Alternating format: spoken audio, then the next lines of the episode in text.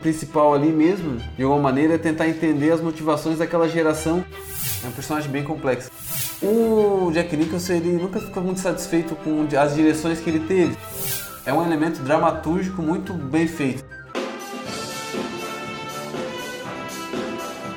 Olá, eu sou Juliana Fernandes. E eu, Ricardo Del Bosco. E o Quadro Station, o podcast para quem é interessado em tecnologia de telemetria, gestão de frota e segurança, está começando, Juliana. E a gente traz aqui ao nosso lado Douglas Kemig de Oliveira, ele que é especialista e crítico em cinema, inclusive escreve colunas para algumas revistas no Brasil, é assessor de cultura do SESC e também já esteve aqui em dois episódios anteriores. Um que a gente comentou que para mim foi fantástico, falando a respeito do Easy Rider, marcou aí o cinema mundial voltado ao motociclismo e aquela revolução cultural que aconteceu na década de 70, já que é um filme de 1969 com inclusive Peter Fonda, e também já esteve aqui falando a respeito do Selvagem da Motocicleta. Agora, Douglas, a gente vem também falar a respeito de outro Selvagem, né? Sim. Mas o Marlon Brando, algo um pouco mais antigo, Primeiro de 1953. Selvagem. O primeiro Rebelde. O primeiro Rebelde. Bem-vindo ao Quatro Station. Ah, eu que agradeço a oportunidade.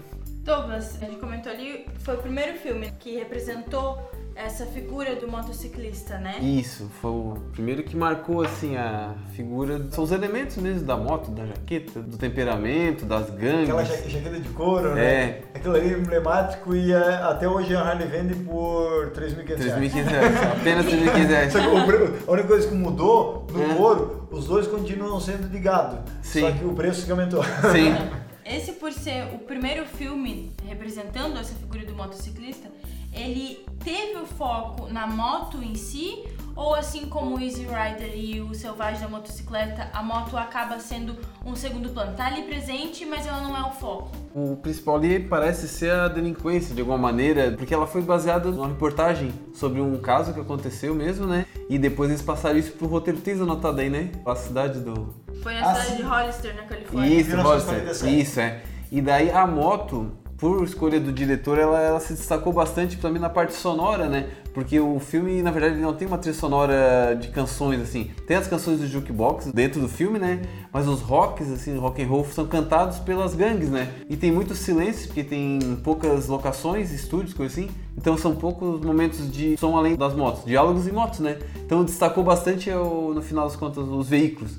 Mas eu acho que o principal ali mesmo de alguma maneira é tentar entender as motivações daquela geração que se revoltou e formou aquelas gangues, sabe? E eles têm um baita problema em 53 para falar daquilo, tanto que na abertura do filme tem uma, uma advertência assim, do tipo isso aqui é uma coisa negativa, estamos mostrando para que não aconteça mais, para que a sociedade, né, desenvolva algo para tentar impedir, sabe? Era um Então, filme com lição de moral, já. isso, a lição de moral, a já lição de moral já vinha no era começo. no começo, né? É, Não, inclusive, o filme ele foi proibido na Inglaterra, né? por 13 anos. Só foi exibido em 1968. E o filme é muito né? atraente, né? Porque daí o filme é atraente. Se tu não tá com a vida tão atraente, tu vai querer ter uma moto e entrar numa gangue. Eles achavam que ia, no caso, ia atrapalhar o desenvolvimento da juventude, né? Inglesa, de alguma maneira, assim. Vários filmes são proibidos por esses motivos, assim, né? Aqui no Brasil também teve alguns filmes que poderiam ter alguma influência, assim, social que foram proibidos, né? O Zabriskie Point, do Antonioni, o Jean- Salomari, do Jean-Luc Godard, sabe? São filmes que ficam anos sem um país poder ver, né? Que é bem estranho, assim, é um clássico, mas a Inglaterra não viu, sabe? Ficou 13 anos censurado, né? O que impactou também nesse filme, né, foi a atuação do Marlon Brando. Sim. Ele já era um, um ator aí ícone, né? Porque é o quarto ou quinto filme que ele estava fazendo. Mas ele revolucionou no filme na, na forma de interpretar, né? Isso é. Ele é um ator da Actor Studio, né? Que é um- uma academia de formação de atores. E ele desenvolveu uma coisa assim, porque depois do cinema falado, a partir da década de 30 ali, tudo era muito impostado, os gestos, a voz para poder captar no microfone, né? E o Mar- Marlon Brando, ele, ele era fã, a voz dele não era poderosa assim, né? Ele colocou no repertório dele expressivo várias sutilezas que depois outros atores desenvolveram, como o Al Pacino, Robert De Niro, sabe? Mas o, ele era tipo o rei dos atores, assim, porque... Expressões corporais, Isso, é. E assim, muita coisa ambígua do tipo, o personagem dele nesse filme, a gente não sabe direito quem ele era. É um cara misterioso, sabe assim? Ele é um cara que reage de maneira que tu não espera. E a expressão facial dele, pegando esse link do Marlon Brando, foi a característica que muito marcou aquela boca mais torta da representação dele em Poderoso Chefão em 72. Sim, é, ele botou umas. Na verdade, ele botou, sabe, né, um algodão na bochecha. Ah, foi pra conseguir foi, fazer aquilo? Conseguir fazer aquilo, né? Ele sempre tava além do, do que pediam pra ele como ator, assim, né? E ele causava muito problema também, porque ele queria se autodirigir, né? Aquele filme que o teu pai estava falando anteriormente, O Último Tango em Paris, ele praticamente improvisou todas as falas e se autodirigiu. Assim, é muito difícil lidar com ele, assim. Porque ele era uma figura muito poderosa, criativa muito poderosa. Ele era um ator, sabe? Ele dirigia um filme só, A Face Oculta, assim, que era um western, né? Mas ele era um ator que praticamente se dirigia, né? Então nessa época, no começo, ele já ele fez muitos filmes com Ali Kazan, que é um diretor americano. Alguns dos melhores filmes dele, O Sindicato de Ladrões e Uma Rua Chamada Desejo. São performances que uma rua chamada Desejo é bem teatral, assim, né? O Sindicato de Ladrões, assim, é, é um personagem bem bem ambíguo, assim, né? É difícil a gente saber se ele é mocinho ou bandido, sabe? Então, fica assim, aquela dúvida, fique, né? Hoje em dia não tem mais muito ator que faz isso, né? E ele também, é, a gente até comentava antes de, de vir aqui gravar esse episódio, que ele lembra muito o Elvis, Elvis Presley. Elvis Presley, exato. O Elvis Presley se baseou né, um pouquinho no visual dele para fazer um, não lembro qual é a música assim, mas um, a calça, a jaqueta, o Elvis Presley se baseou nele. Yeah. Nesse filme, né? Aquela pinta de galã também, Isso, né? Um de, pouco, né? de bad boy, assim, né? É um bad boy que as meninas se apaixonam, assim, né? e foi sucesso na época, né? Foi, foi. Sucesso. O filme fala, né? Mostra ali a realidade de gangues é, rivais nos Estados Unidos, Sim. né? E essas gangues, elas pilotavam... Uma delas pilotava motos a Harley Davidson e a outra, que é a do personagem Marlon personagem Brando, Marlon- era da marca Triumph, que é Triumph. britânica, Isso. né? E o próprio Marlon Brando, na, na, na produção do filme, a moto que ele estava utilizando era dele, né? Dele. Era exatamente dele. E era uma, uma Triumph é, Thunderbird de 650. O Ricardo deve saber melhor que eu. Cilindradas, é. A, a, a Triumph tem uma história de atuação em termos de marketing, comunicação no Brasil mais recente. Ela está cada vez mais buscando espaço, tem expandido o número de concessionárias. Ela é muito conhecida pelo pessoal motociclista com modelos mais off-road, é, big trail, vamos chamar, chamar dessa forma. Só que também tem lançado aí modelos tentando entrar no, no ramo da, da custom. Mas para entrar com uma briga contra a Harley. Ela é anterior à Harley, é, né? É uma, é uma fábrica mais antiga que a Harley, né? Sim, foi fundada em 1885 a fábrica deles. É. Sim, a Harley depois ela vem em 1903 e entre essas duas tem a Indian Motorcycle que é em 1901, 1901. né? que também é norte-americana. No Brasil, infelizmente, faz pouco tempo teve que encerrar suas operações, Hum. e, mas nos Estados Unidos é uma que incomoda sim a Harley no, um pouco das suas vendas. Talvez quem vai se lembrar da Índia, característico aquele índio norte-americano, né, desenhado nas laterais da marca. Nos últimos anos ela foi adquirida pelo grupo Polaris. Então ela tem um sistema de automatização, tem um sistema eletrônico mais avançado que a Harley e também é- são muito caprichosos nos detalhes. A Harley já é mais, as coisas são mais cortadas a facão, vamos Sim. dizer assim. Na rústica, assim. Então é claro que a gente está falando aqui numa temporada de motociclismo e não podia perder esse link e levar essa informação, inclusive depois na construção do nosso artigo aqui do podcast a gente vai colocar aí qual é esse modelo aí que foi representada no filme que é a Triumph Thunderbird é, 650 cilindradas. Inclusive, a gente comentou aqui antes que o filme ele foi proibido na, na Inglaterra, né? Por essa questão ali da delinquência juvenil. Isso. É. E a, a Triumph, ela não gostou muito, né? De ter a sua marca A princípio não. associada Depois a que esse- começou a levar as tipo, vendas, né? aí eles já gostaram mais. Aí eles não, É. o marketing tá positivo. A princípio então- não, é. A princípio ela achou ruim. Aí depois a- o pragmatismo assim, ó, melhorou as vendas, vamos. Mas foi é verdade, a reação dela não foi positiva no começo. Foi a mesma reação na época de 1947, depois desse evento um tanto trágico, né, que saiu na capa dos jornais, e, lá em Hollister, para Harley quando ilustrou aquele rebelde ali na capa do jornal, cercado de cervejas quebradas e lá vai. Então, de início a marca também não gostou, teve algumas dificuldades com relação a isso. Foi muito associada a gangues e realmente foi difícil perder esse aspecto nos Estados Unidos. Ainda prevalece eh, lá em determinadas regiões, determinados motoclubes, mas por outro lado projetou a marca, fez a marca ser conhecida, mesmo que negativa, né? Foi naquele, negativa, naquele, né? naquele verdadeiro ditado. falem mal, mas falem de mim. Fala de mim, é. Ela não Verdade. pôde escolher, mas acabou sendo assim. Sim. É um, é um filme, na verdade, pouco ingênuo, assim, então ele ainda não é. O Easy Rider é bem mais pesado, né? É um filme para 53, ele é assim radical, mas hoje em dia a gente vê até com certa. Por que, que ele causou tanta comoção, né? É Outros tempos, mas, como diz o Ricardo, a gente tentava ver a mentalidade da época, Da né? época, É. Imagina isso quando a gente pega aqui por um Marlon Brando em 1953, é muito tempo atrás. A gente não está falando nem de geração Y, a gente não está falando de. A gente está aqui logo após acabar a Segunda Guerra Mundial, onde vai começar os baby boomers ali, Isso, né? boomers, né? Então, por exemplo, meu pai nasceu em 1948, ele já vem dessa geração dos baby boomers. E até existem pesquisas em nível mundial, geralmente após uma catástrofe, é, após 11 de setembro, por exemplo, em termos dos Estados Unidos, Sim. em 2001, após uma Segunda Guerra Mundial, geralmente a taxa de natalidade cresce. Porque as pessoas que sobreviveram entram na licença, pelo menos eu tenho que deixar meu, Sim. minha genética permanecer se acontecer Isso. algum problema novamente, né? E a gente pega esse filme bem nessa alavancada. E falando nessa progressão que o filme teve, depois entrando ali nos finais da década de 50 e para 60, Douglas, a gente pega o personagem de Marlon Brando que fazia parte de uma gangue, mas era apenas um dos lados dele, certo? Porque ele quase sempre optava por fazer as coisas da maneira mais correta, vamos dizer assim. É, é um personagem bem complexo, assim. Ele tem uma Antagônico, até Antagônico, é. Ele tem uma carência e ele se apaixona pela Mary lá do boteco, lá do bar, do tio dela. E o pai dela é o xerife e ele fica naquela tensão. Eu, se eu colaborar com o xerife, eu, você, né? Minha gangue não vai gostar, mas se eu não colaborar, a menina que eu Vou gosto não vai gostar, sabe? E ao mesmo tempo ele também não consegue corresponder ao, ao, vamos dizer assim, ao sentimento dela porque ele é selvagem, né? O cara que tá no, no ritmo ali, ele quer continuar onde ele tá, ele não quer parar de, de andar de moto e administrar o bar com ela, vamos dizer como, né? E ela, ao mesmo tempo, ela também queria sair dali com alguém que de repente tivesse uma moto e levar alguém na garupa, só que não pode levar alguém na garupa, sabe? Porque ele vai assumir algum compromisso, assim.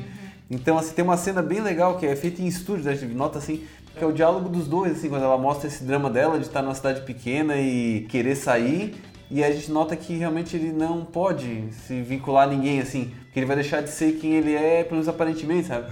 Só que é muito rico, assim, é uma coisa bem rica. Mas tem aquela coisa do troféu, né? O troféu do segundo lugar que ele rouba e ele se apega àquilo e aquele elo de ligação com ela, assim. Porque ela, assim, eu queria que alguém. Tu ia me dar esse troféu, né? E ela sabe que é um troféu, o, o rival dele, o Tino, ele, ele confessa, ele meio que revela que aquele troféu é roubado, que ele não ganhou nenhum segundo lugar em lugar nenhum, sabe? E ele continua com aquilo, e aí a menina, a partir daquele momento, queria que ela desse pra ele, assim, que acha que um, uma demonstração de sentimento dele seria dar aquele troféu pra ela, o de segundo lugar que ele não ganhou, sabe? No fundo, representa que o motociclista, apesar de passar um aspecto mal muitas vezes, tem um coração mais. Tem, mais- tem, ele é cheio de, esse de lacunas, né? muito isso. Isso. Só que não vou contar a cena final, mas o pessoal vai ver. No final ele vai embora e volta pra dar o troféu pra ela, sabe? Ele tem uma coisa no coração, assim, o coração dele não é duro, sabe? Não é Só que é, é do jeito assim. dele, sabe? Ele se relaciona com as coisas do jeito dele, né? Douglas, a gente comentava ali um pouquinho antes do Tino, né? Do, Do Lemar. tio, né? Isso. E ele era da gangue rival, né? Eles eram da mesma gangue, na verdade, no começo, no né? começo. É, aí depois eles brigaram, assim, e agora eles têm uma rixa, assim. Mas o Lee Marvin ali, o, o Chino, não tem nada de. Ele é unidimensional, assim, ele é aquilo mesmo, sabe? É provocador, é avaceiro, né? E se não me engano, eu acho que a Juliana, que, que acompanha esse filme com mais detalhes, ele não sabia pilotar moto, certo? Não sabia, É. não sabia. Inclusive ele começou a, a saber dirigir um pouco antes do filme, justamente porque o o Marlon Brando já era um ícone, já era um astro do, do cinema. E era chato pra diabo. E ele Botou não- pressão. E Botou ele pressão. não queria chegar ali na- nas cenas pra gravar, não, não sei, e ainda ser chacota do Marlon Brando, né? Isso. O Marlon, o Marlon Brando tá bem reconhecível, assim. Ele envelheceu, né? Ele, depois ele ficou gordo, assim. Mas dá pra reconhecer. O Lee Marvin tá. eh, A gente. Tem chuto. Não, a gente não reconhece ele jovem, assim. É Ah, mais é? difícil, um pouquinho mais difícil saber que é o Lee Marvin ali. No final tu vê, assim. Porque a gente conhece o Lee Marvin mais velho, né? No 12 Claro, Condenados ele ali. era- Não É. era tão, ele não era tão conhecido. Não, né? não era tão ele conhecido, o não. protagonista, né? Isso. Falando em protagonista, e quando a gente gravou o podcast do Easy Rider, no Brasil conhecido como Sem Destino, É. me passou uma pergunta que acabei lembrando um pouco depois, Douglas. Ali, quem que é o protagonista? Porque é o seguinte, Hum. isso eu e a Juliana discutia numa viagem de Florianópolis para Tubarão, aqui no sul do estado, um para vir gravar, e a gente comentava o seguinte, bom, será que o protagonista é a dupla? tipo o Peter Fonda e o, O e o Billy. Billy? E o coadjuvante seria o Jack Nicholson. Ou ao né? Isso, e isso aí, vou dizer assim, ficou aquela questão de. Ele é um coadjuvante tão forte que não dá pra dizer que é coadjuvante, ele é um terceiro principal, assim, praticamente, né? Eu Nesse cheguei- caso do Selvagem é bem claro, assim, o... o- Ali ali no Rider eu cheguei a pensar que, não, parei, mas eu acho que se a gente for contar por tempo de foco de câmera, eu acho que o Peter Fonda é mais filmado do que o É. Então talvez ele, Ele seja é o mocinho, o assim, protagonista. Agora, se o Billy é o, o, o coadjuvante, eu falei assim, o Jack Nicholson é participação especial. É, tu tem que ver, assim, que o, na verdade o Dennis Hopper tava dirigindo e atuando, né? Que é uma coisa bem difícil. Imagina, tu descorta, corre, vê como é que tá a cena, volta pra Isso. atuar. E ele não, comparado, eu tô olhando cabeça agora do, do perfil dos atores atuais, né? Ele não tem o menor jeito, minha opinião, né? É. De ser ator. Muitas vezes ele era completamente secão, duro. Peter- o Dennis Hopper? o- Isso. Isso. Pode me perguntar, sim, e o. Meio e Peter- tosco assim, né? E, o Peter Fonda? Olha, é uma disputa brava. É, porque ele vai meio assim. É, o Dennis meio Hopper, na sem verdade, ele- ele- a gente vê ele. Primeiro, o papel mais destacado dele é naquele Rebelde Sem Causa, que tem o James Dean. Então tu não lembra de mais ninguém sem ser o James Dean, né? E aí também o Assim Caminha a Humanidade, também que, que o James Dean tá também, né? James Dean é o ícone também, né? Viveu pouco. E daí tu, o Dennis Hopper tá ali, sabe? É um ator dali, sim. O primeiro filme que ele dirigiu foi o Easy Rider, né? E tipo, quando tu tá do lado do James Dean, do Al Pacino, do Marlon Brando, é difícil, tu vira coadjuvante, né, cara? Ali no, no Easy Rider, a questão é que o Jack Nicholson ainda não era grande, né? Mas se o Jack Nicholson entra em outro filme, É, é assim, se a gente transportar o Jack Nicholson, vamos dizer assim, se tu for ver a carreira dele depois e voltar, né? É, Eu, eu não sei se teria um filme hoje com espaço para um, um Marlon Brando no seu auge e para o Jack Nicholson no seu, no seu auge. Ia ser bem complicado, não digo para eles, mas para o diretor do filme. Sim. é trabalhar com alguns egos ali que, que é difícil gerir. É, o, o, Principalmente Marlon Brando. é, o Marlon Brando era terrível, assim. É, Tem várias histórias, não é? Dá pra fazer um podcast só das histórias do Marlon Brando, né? O Jack Nicholson, ele nunca ficou muito satisfeito com as direções que ele teve, sabe? Porque provavelmente eles pediam sempre a mesma coisa pra ele, né?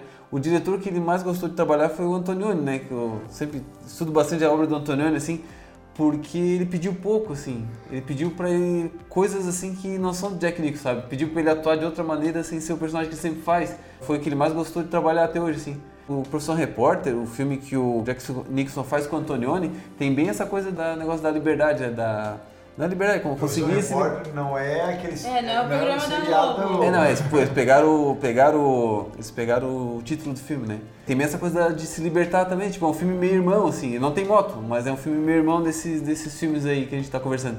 Ô Douglas, e o filme não revolucionou só na questão de interpretação e depois do lançamento o estilo de vestir eh, motociclista Sim. passou a ser bem fácil de ser identificado, inclusive jaqueta de couro que a gente falou aqui. É. É, A boina também tinha aquela boina que Tinha boina, e aí né? que Juliano, o que vocês perceberam de outros acessórios, né, principalmente com relação ao vestuário, que a gente transporta eh, até hoje, ou que pelo menos influenciou ali há pelo menos umas duas, três É, décadas a, a seguidas? boina era clássica, todo mundo tinha, todos eles É, tinham. e eles né? tinham o nome gravado no, na jaqueta ou na camiseta, né? Era Johnny ali, né?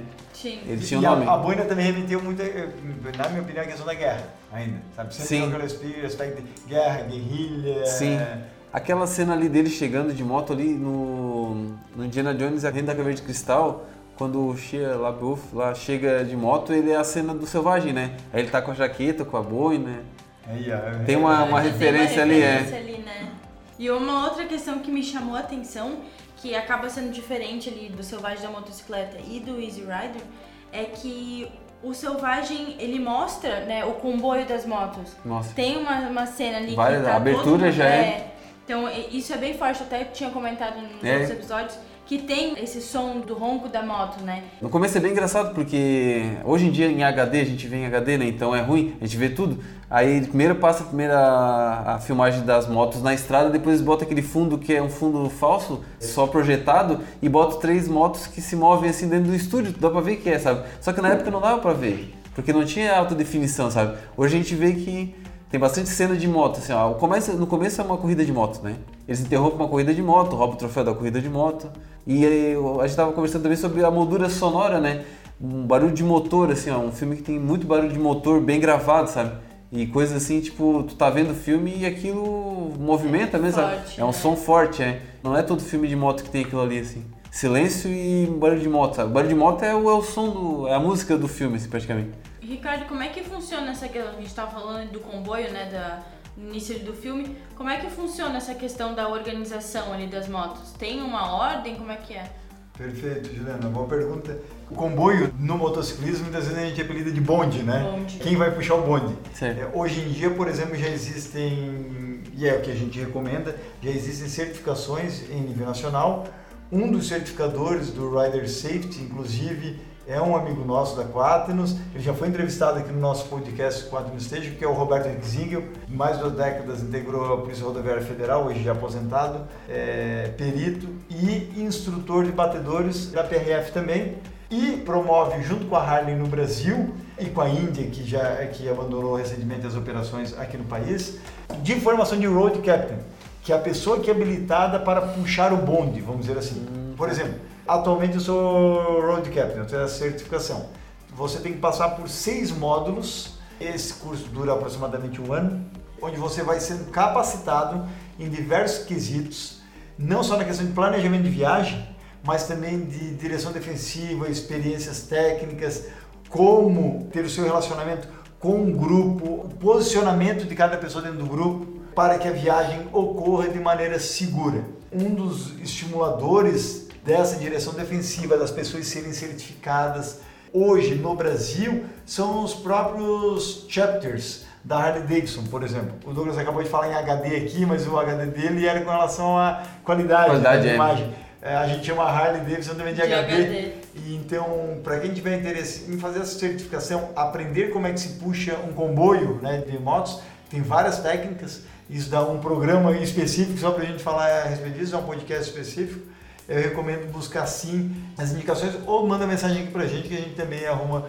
o contato Lá sem no nosso dúvida. Instagram, arroba 4 oficial, que a gente ajuda nesse caminho aí, né? Pra procurar essa certificação e a quem procurar e até o contato lá da. É verdade, da né? E muitas vezes as pessoas acabam achando que num comboio, e a gente vê muito isso em filme, geralmente o protagonista e mais o braço direito, esquerdo dele ali, vamos dizer, os principais da gangue geralmente estão liderando ali o grupo, né? Isso. E depois o restante muitas vezes eh, nem aparece no filme, ele aparece só de relance. Num motoclube a sério, onde existem princípios, né, e valores a se cultivar dentro de um grupo, existem técnicas para diminuir os riscos eh, numa viagem, geralmente na frente vão as pessoas mais inexperientes, são os novatos. E atrás fica a ala mais antiga. É ao contrário de filme. Na cabeça, puxando o bonde, é o road captain. E o último lá, geralmente é o segundo mais experiente, que é o chamado serra-fila. Por que, que o... na frente fica o pessoal mais in- inexperiente? Porque se você deixar para trás, é aquele pessoal que ainda não tem muita noção de espaço, capaz de atrasar muito. O bonde daqui a pouco está o bonde todo fragmentado. Então tem lá 20 pessoas na frente, outros deixaram os veículos entrarem no meio, o negócio está fragmentado e pessoas isoladas daqui a pouco correm um determinado risco.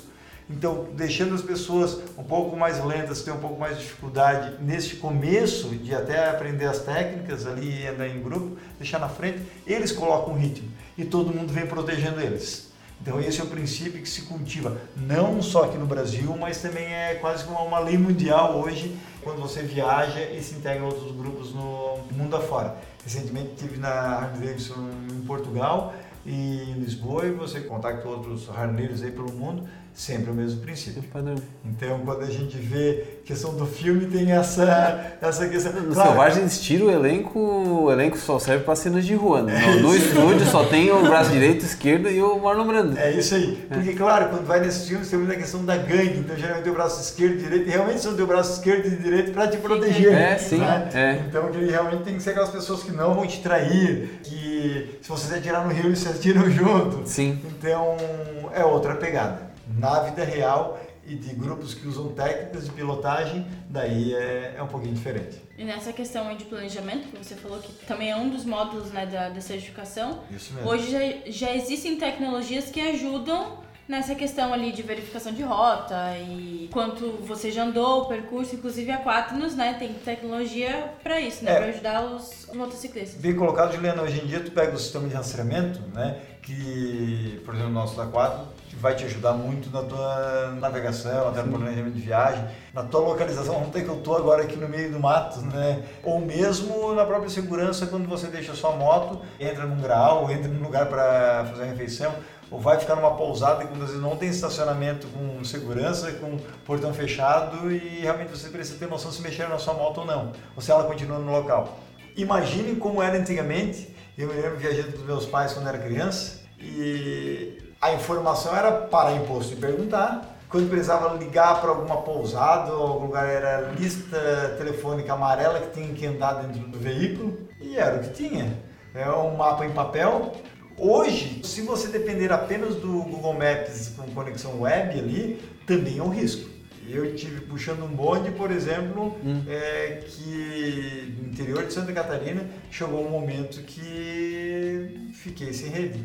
E aí o que você faz? Você paga um mouse bocado porque você está responsável por outra dezena de pessoas que estão atrás de você. O primeiro passo é buscar um lugar seguro, é, é tentar manter a calma, é tentar manter a calma da equipe também para evitar o tipo de descontrole. Não tinha rede dali para frente, não tinha rede. Não tem rede. Então, bom é, ah, alguém já conhece a região, ah, eu conheço Dom Bosco, então daqui para frente eu te ajudo nessa guia. Opa, então muda-se algumas posições, aquela pessoa assume a segunda posição, vai ajudando Aí fica que nem o braço, braço direito fica ali, com, um, um, um braço direito. O, claro, do filme. Né? Podem ter variações nesse sentido, mas sim, pessoal mais inexperiente. E o planejamento de viagem não basta apenas a questão de rota, é a questão de equipamento tecnológico para se navegar Planejamento de viagem envolve inclusive questão de autonomia de moto, porque tem pessoas que estão com uma Harley Davidson Road King, que é utilizada, por exemplo, pela PRF no, no Brasil, com autonomia às vezes de 350 km, por exemplo, mas pode ter motos menores, que são aquelas de entrada hoje da Harley no Brasil, motos ali que estão na faixa de 42 a 49 mil reais, que tem autonomia de 200 km. Então, o posto de combustível tem que servir para essas duas categorias e todo mundo para ao mesmo tempo e abastecer ao mesmo tempo. Não dá é para eu abasteço aqui, daqui a pouco a gente já para mais em 20, 30 km porque tem que abastecer por gordo, ficou sem combustível. Vai sair agora às 7 da manhã esse bonde com destino a Brasília. Chega meia-noite e fala: Ah, eu tenho que parar aí no posto para abastecer ainda. Todo mundo tem que chegar no mesmo padrão. Sim. E o planejamento de viagem parte até para um nível de conhecer quem são os integrantes do seu grupo, não só os integrantes, mas quem são as garupas, porque muitos vão acompanhados pelas esposas, namoradas e lá vai. E ver o estado de saúde e a condicionante de cada um desses. Isso é muito importante. Sim. Porque num grupo, muitas vezes, você tem hipertenso, você tem diabético, você tem uma série de pessoas com histórico, que muitas vezes você tem histórico de pessoas que dormem em cima da motocicleta depois do almoço. Então você tem que conhecer essas pessoas para analisar todas as variáveis. Tem gente, por exemplo, que não né? aguenta dirigir por mais de 8 horas porque tem problema no ombro. Então, após analisar isso, daí sim você adapta seu planejamento para comportar e daí ter uma viagem prazerosa. Se não, em vez de virar uma viagem prazerosa, pode sim virar uma grande viagem com altos riscos. Sim. O Road Captain é formado para diminuir os riscos e transformar aquela viagem em um grande passeio em família, ok? E Douglas, Aqui no, no 4 News Station nós já falamos sobre o Easy Rider, o Selvagem da Motocicleta e agora o Selvagem. Isso. Qual dos três pra ti marcou mais, assim? Qual dos três você mais gostou? O mais importante historicamente, e sabendo que um monte de cineastas que a gente gosta pôde viabilizar sua carreira por causa do filme, foi o Easy Rider, né? Mas me impressionou muito a qualidade ainda e assim o vamos dizer, a modernidade ainda do Selvagem, de 53, pode ser um dos melhores filmes que eu vi no ano, do ano 2018, sem problema nenhum, assim. Tanto a parte técnica quanto a parte temática, e, som. E, e eu vejo assim, eu acredito que ninguém fez esse trabalho ainda. Tem trabalhos muito interessantes, tenho visto trabalhos de conclusão de cursos, de, de faculdade, é, defesas de pós-graduação, é, até trabalhos mais aprofundados é, em frente com, com mestrado, onde pessoas acabam analisando os impactos de algumas características de filmes antigos hoje em dia. Sim. Se a gente pegar o impacto da indústria têxtil, da indústria do vestuário, que O Selvagem, em 1953, causou nas décadas seguintes e ainda causa até hoje, isso é um impacto certamente milionário. Sim. Certamente milionário. Com certeza. Lançou na época tendência e que hoje não vou falar tendência, hoje é o dia a dia. Hoje a tua jaqueta de couro para é. andar com uma moto Sim. numa estrada é... Pode dizer assim, ó, que, vamos dizer que o kit, eles pegar o é Selvagem Easy Rider, tu tem um universo gigantesco de elementos que formam o que, que é a cultura do motociclista, né? Só porque, assim, voltando à pergunta, cinematograficamente falando, e questão, assim, filosófica, também sou formado em filosofia, na verdade, né? Minha formação é filosófica. Então, o Selvagem da Motocicleta, ele consegue pegar esses elementos todos e ele transforma numa coisa que cinematograficamente é arrojada demais para a época, sabe? Para 83, assim, e ao mesmo tempo existencialmente o personagem mais. É tipo um Marlon Brando é, elevado a, a outra potência, sabe? que é um personagem problemático também, sabe? Revisitou os elementos da moto de uma maneira de cinema, né? Porque como eu trabalho mais com cinema, então para mim assim um, o que tem mais questão cinematográfica mesmo foi o Selvagem da Motocicleta. Então foi o que me tocou mais assim por causa disso, né? Porque quando vejo alguma coisa em cinema tem uma forma e um conteúdo daquela maneira, me toca mais. Só que os outros filmes também são impressionantes, né? Só que o que eu mais gostei no caso ali foi, foi o. É, o Selvagem da Bicicleta foi o que mais. no meu gosto, assim, né? E até porque eu gosto muito do diretor também, do Coppola, né? E é, eu gosto também dos filmes pequenos dele. Todo mundo fala muito Apocalipse Sinal e Poder Chefão, né? Eu já gosto mais da conversação, do Selvagem da Motocicleta, sabe? Do Vida Sem Rumo, que são os filmes menores dele, né? Menores só em tamanho, né? Porque são bons também. é isso aí. Mas bem legal, assim, dá pra comparar bem, assim, né? Douglas, e é, no filme tem um objeto que, foi roubado, é um troféu de. É, um troféu, isso, é. Que, que, o Chino roubou do personagem Marlon Brando, né, já no início do filme. Isso. E, e ali foi o troféu, mas poderia ter sido, por exemplo, uma moto do personagem. O que esse troféu significava pro, pro personagem, na tua opinião? Na minha opinião, ele significa o quão deslocado ele está do mundo de valores que querem dar para ele. Por exemplo, ele é um chefe de uma gangue, sabe? Por que, que o chefe de uma gangue que lidera um. Como é que diz? O, o, o lá, do, é, ele é o road captain. Ele é o road captain ali do. O capitão da rodovia. É, ele é. E por que, que ele vai se apegar a um troféu de segundo lugar roubado, sabe? Ou seja, ele quer negar muita coisa do que estão querendo que ele seja. Então, assim, aquele troféu significa um deslocamento de, de onde eles querem que ele esteja, né? Porque daí ele vai se tornar mais livre ainda. No dia que ele não for nem o que o, a gangue dele quer que ele seja, aí sim ele é alguém diferente, sabe? Alguém único mesmo, né? Que é o The White One, né? Que é o nome do. Aí ele é alguém único, ele não é igual os caras da gangue nem é igual os caras da cidade, sabe? Ele é alguém realmente. Eu acho que aquele troféu de segundo lugar, ele, ele, ele costura todo todo filme, assim, sabe? Ele começa e termina com o troféu de segundo lugar roubado. Segundo lugar, a gente fica até assim, sem ter uma referência, né? Porque, cara, se fosse o primeiro lugar ainda, mas nem isso, é o segundo, né, cara? Medalha de prata, assim. Talvez era a, a não aceitação, é, aquela rejeição comparado com relação... Ao desculpa, campeão, né? É, ao campeão ou que a sociedade queria que ele fosse? Isso, é. Na verdade, assim, é, é um elemento dramatúrgico muito bem feito, né? Escrito, muito bem escrito, assim, porque ele consegue movimentar... Esse troféu de segundo lugar roubado consegue movimentar a trama para um lado e para o outro. Eu fico imaginando o... O na cabeça, né? isso na hora que criaram, o cara ter essa sacada. É a mesma coisa do daltonismo e a surdez do, do outro. O selvagem. Ele não seria um personagem bem mais fodão, assim, né? Se ele fosse visse as cores e ouvisse, mas não, eles têm que ter a falha, tem que ter a criptonita, sabe? Para o super-homem poder ser um personagem falho também, né? Essa falha dos personagens enriquece, sabe? Coisa que muitos personagens em dia não tem, certos filmes é. não tem, eles não têm falhas, né? A Kryptonita está para o Super-Homem, assim como o Planet e a cerveja está para o Homer Simpson. Homer Simpson. assim é. como o trabalho está para nós há quatro, mas agora uma da manhã. Pois é, e né? aqui gravando. Sim. Então, cada um com seu, seu poder e seu alicerce. Sim, sim. Não, mas esse, o troféu ali é um, é um elemento bem interessante, que ele bota na frente da moto, né? Ele anda na frente da moto. Quando o Chino rouba dele, ele tá na frente da moto dele, sabe? Sim, tem até uma, uma cena bem clara que é, foca ali no, no isso. troféu, né? Agora, pessoal, são exatamente aqui 1h14 da madrugada. Mas eu digo o seguinte, para terminar o podcast não, não poderia ser melhor horário, porque assim, falar de filme e mesmo assistir filme, eu digo que não tem graça quando é de dia. É, Se sim. a gente fala de filme, às vezes de ah, não, dia. É. Tem que estar tá escuro, né? Isso, tem, tem, tem que estar tá, tá, tá, mais escuro, vamos dizer escuro assim. Escuro do cinema. É, Para você que está ouvindo nosso podcast, obrigado por ter aguentado até aqui. Você também pode ver o rosto, vamos dizer assim, do Douglas Kennedy de Oliveira e também como é que foi essa nossa produção também no nosso canal do YouTube da Quaternos Rastreamento e Telemetria. Acessa lá com certeza não vai se arrepender. Tem uma playlist específica para isso, né? Tem uma playlist específica para isso, é, chamada Podcast 4 News Station. E isso aqui é um presente para você, principalmente para você, nosso cliente motociclista, que também, como nós, é um apaixonado Pelo por duas rodas. Universo, né? né? Fica também a dica, anualmente tem aniversário de evento da Harley nos Estados Unidos, em Milwaukee. Também Salão das Rodas também Salão é das um Rodas de São Paulo bem colocado. Juliana, a gente também costuma estar divulgando aqui no nosso podcast eventos que realmente a gente indica, vale a pena para você não perder tempo e muito menos dinheiro.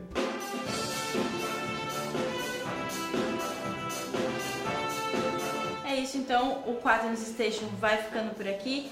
Douglas, Obrigada por mais uma vez ter compartilhado o teu conhecimento na área do cinema, da filosofia, hum. seu gosto pessoal sobre os filmes relacionados ao motociclismo. Eu que agradeço poder retomar esses filmes, né, que marcaram de uma maneira, agora marcam de outra, porque tem que falar sobre eles para alguém, né, que já conhece o universo motociclista, né? Provavelmente já viu esses filmes, sabe? De alguma maneira vai estabelecer mais um diálogo, assim, nem informativo, é um diálogo, né? E de repente vai voltar em forma de comentários, coisas desse tipo, né? É legal isso aí. E eu acho que essa nossa parceria, e agora você integrando a nossa equipe, Douglas, como guest poster da Quatro, está lá no nosso blog, inclusive escrevendo conteúdos a respeito disso, junto com a Juliana Fernandes, eu acho que dá um material muito positivo para o universo do motociclismo que a gente não via no Brasil porque pega a experiência técnica, que é a experiência de campo da Quaternos, junto com a experiência filosófica, cultural, né, cinematográfica, que é a sua experiência em relação, por exemplo, ao filme.